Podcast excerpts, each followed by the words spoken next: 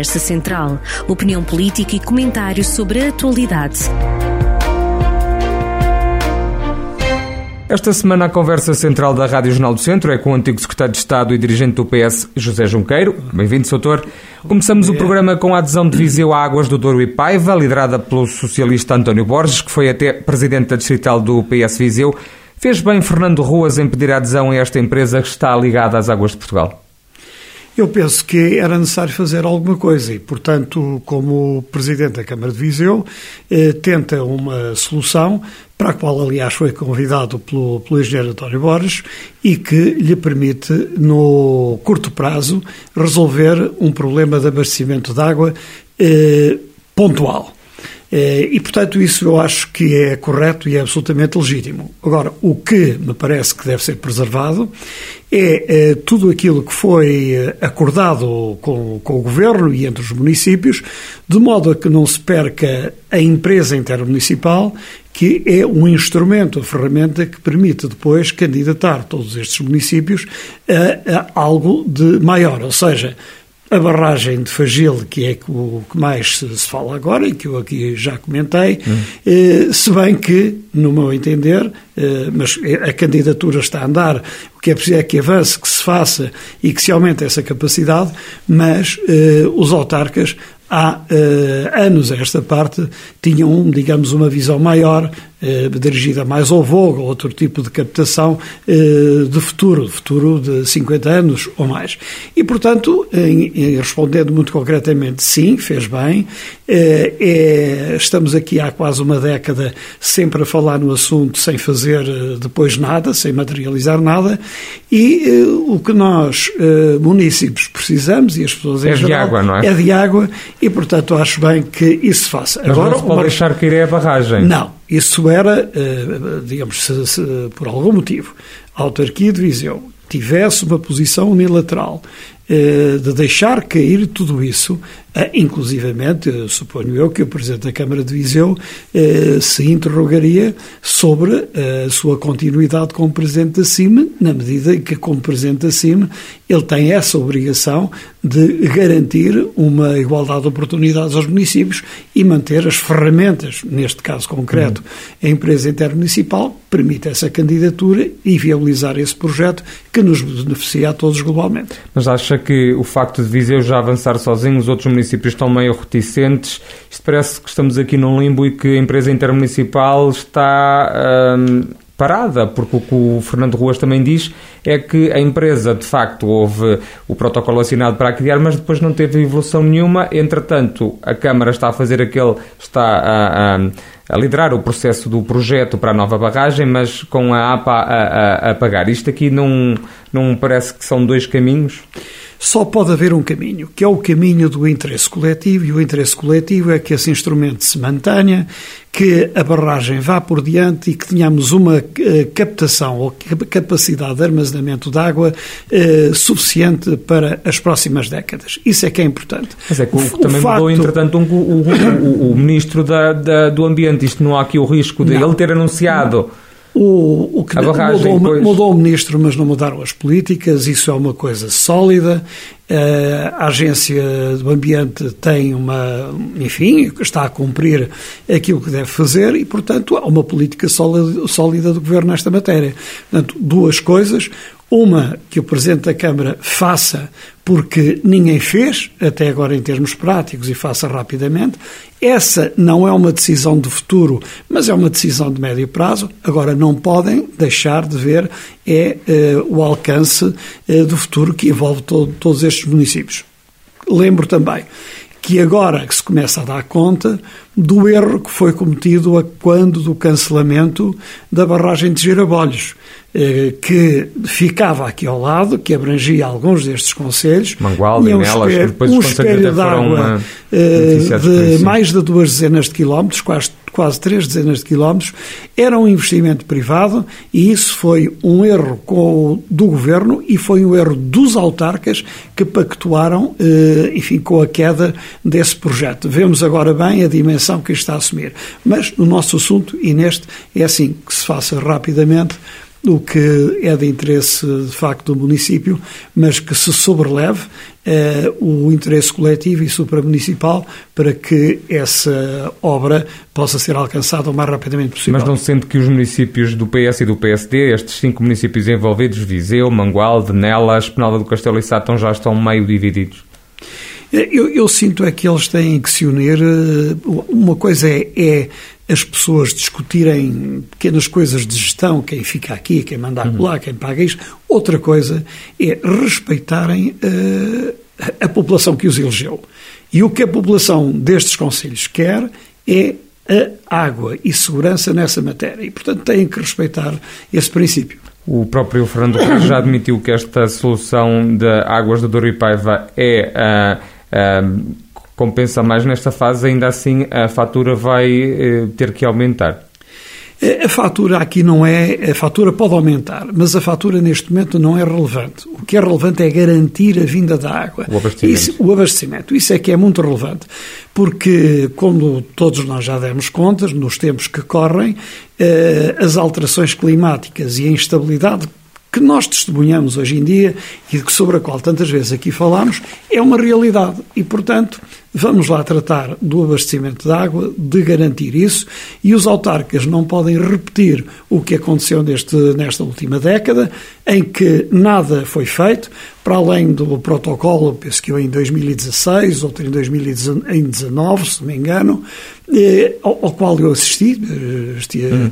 estive em qualquer um deles, e depois isso avançou para uma nova aposta. Esta, da barragem de Fagil, é preciso concretizá-la, é garantir todos os instrumentos e ninguém terá desculpa pública e, e política para inviabilizar um projeto desses, independentemente de eh, conseguirmos já para Viseu um abastecimento no curto prazo.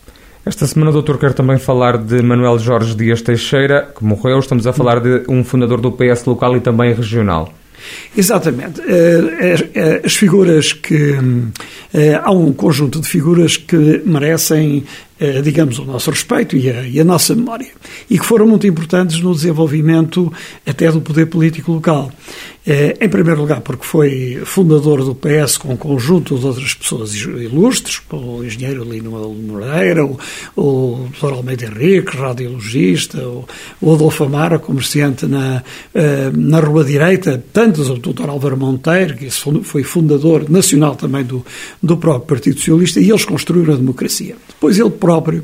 Ele era eh, empresário, comerciante, eh, pertencia ao grupo eh, da, da Garagem Lopes, essa era a sua atividade profissional, mas ele acabou por que, para partilhar com o engenheiro Lino Moreira, que foi o primeiro presidente da Comissão Administrativa da Câmara de Viseu, a responsabilidade de devolver à autarquia à democracia e, portanto, de a colocar ao, ao, uso legítimo de todos os cidadãos. Fez grandes apostas e fez uma aposta desde logo na feira de, de São Mateus e, curiosamente, naquele tempo, ele entendia e fez essa proposta de que o Centro Histórico de Viseu devia ser candidatado a Património Mundial. E, portanto, eh, estas pessoas que, como ele, tiveram uma grande influência na vida pública e na vida cultural. Ele era, eh, participava ativamente no, no movimento associativo, abraçava eh, todas as causas culturais, todas as causas cívicas. Era um amigo de sempre do Dr. Mário Soares, que ele reconheceu, aliás, sempre, e eh, chamou, digamos, a Viseu também eh, muitas das prioridades eh, que nós sentíamos naquela altura, e, e, na altura eram todas, porque, porque não existia nada. De aí que eu eh, tenha essa eh, obrigação também de é uma pessoa de família, de um amigo, um amigo. de sempre, e, e, eu tinha essa obrigação de trazer aqui o seu nome, porque não, deixar, não devemos deixar passar assim claro. Aliás, para terminar este ponto, eh, lembro, eh, como já uma vez fiz, de que me custa de não ver na Câmara Municipal de Viseu também o nome do Presidente da Comissão Administrativa, estão os nomes de todos os presidentes eleitos, como é justo e legítimo, mas aquele que lhe deu vida e a lançou no mundo democrático e do poder local eh, participado e partilhado, eh, responsável por ter eh, colocado lá em cima, na altura, este rádio farol que ainda hoje orienta todo o tráfego aéreo internacional e local. É, bom, custa muito que o nome dele não esteja ligado de alguma forma ou não figure ainda nas paredes da Câmara Municipal de Viseu. Fica essa nota agora para temas mais rápidos. A questão do Centro de Radioterapia no Hospital de Viseu. Sabemos que a candidatura está aprovada. Isto é uma promessa cumprida ou ainda falta muito para o projeto ser uma realidade? É uma promessa em execução, não há nenhuma dúvida sobre isso neste, neste momento. Eh, penso que nas diferentes forças políticas não vale a pena estar a, a, discutir quem foi o pai da criança, quem está a materializar este governo. Os pedidos ao longo dos anos foram de toda a gente, dirigidos para uma figura e um conceito, aliás, de centro oncológico.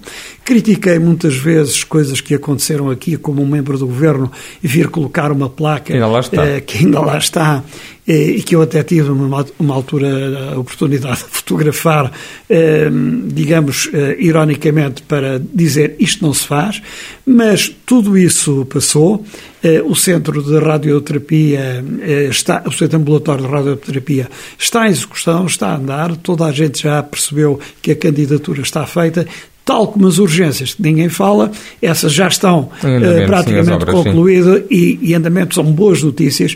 E acho que eu dei conta que havia uma, alguma querela local sobre o apadrinhamento, não vale a pena, ele está a ser, eh, a história é o que é, ele foi eh, prometido aqui na altura pelo próprio Primeiro-Ministro, quando esteve aqui em Viseu, é certo que em campanha eleitoral, mas está a concretizar-se, isso é uma boa notícia para todos nós. Ainda na região, outro dos temas mais falados, o IP3, este sábado há um protesto protesto devido ao atraso nas obras. O projeto está a andar, mas não vai ser em 2024 que vai estar pronto, como inicialmente se previa. Sim, o projeto vai estar pronto, as obras de recuperação continuam a ser feitas.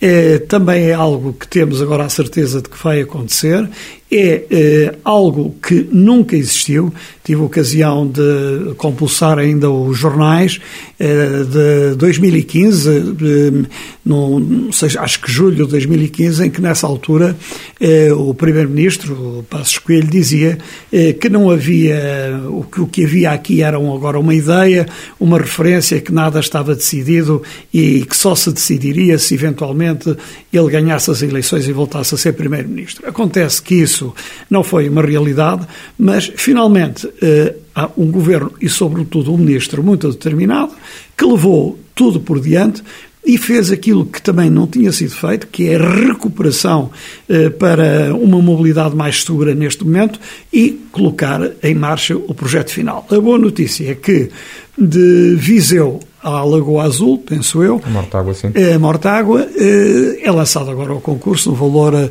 uma empreitada no valor de 100 milhões de euros até o final deste ano. Essa vai, já, vai ser lançada e isso é uma boa notícia para todos nós e acho que a questão do IP3 deve sair, deve de ocupar menos tempo no nosso dia-a-dia e olharmos para ela como algo que está a decorrer, a materializar, enfim, com a e atenção devida. continua a justificar-se depois a criação de uma autoestrada nova entre Viseu e Coimbra?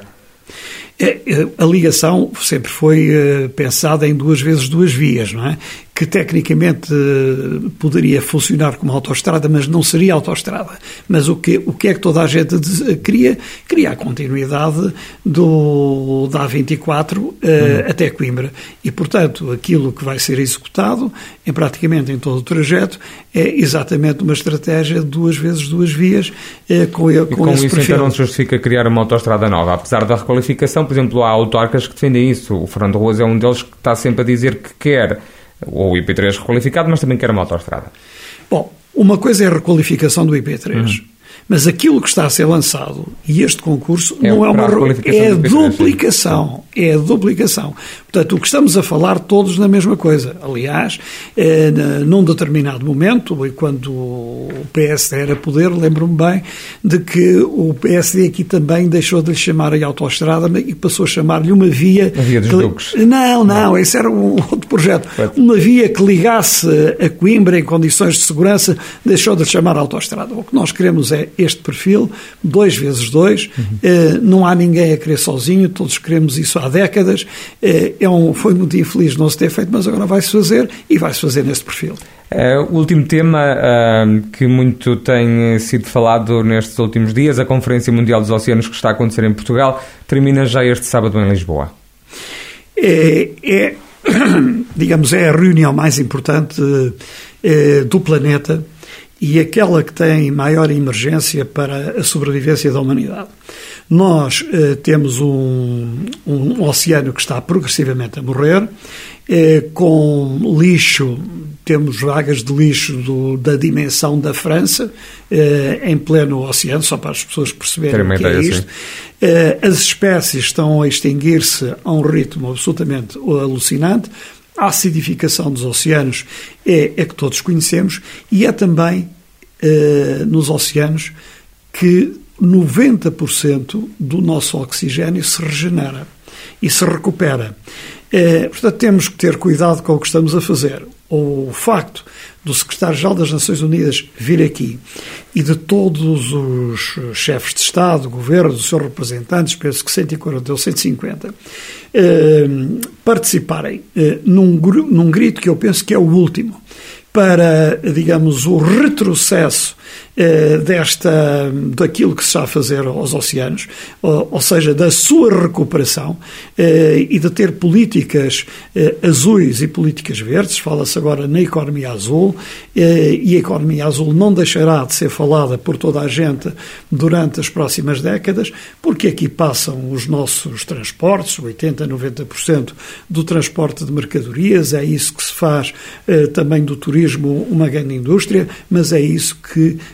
traz para nós a regeneração do nosso oxigênio e é isso que também mantém vivas as espécies, que são um alimento fundamental e primordial da humanidade. E fica, portanto, uma chamada de atenção para algo que é realmente importante eh, e sobre matéria sobre a qual as novas gerações se devem preocupar e muito, porque serão as mais atingidas com esta como se diz, pesada herança. E daí a oportunidade, eh, e com esta nota termino, do secretário-geral das Nações Unidas ter pedido desculpa em nome da sua geração a estas novas gerações pelo planeta que vão herdar, porque vão herdar um planeta que não está de facto nas melhores condições, é um planeta doente e que é necessário recuperar. Vamos ver então quais são as conclusões desse encontro mundial sobre os oceanos que está a acontecer em Lisboa. Obrigado, Soutor. Obrigado. Até o dia destes. Até o dia destes. Conversa Central a análise reconhecida que interessa à região. Conversa Central, na rádio a cada sexta-feira, com repetição ao fim de semana.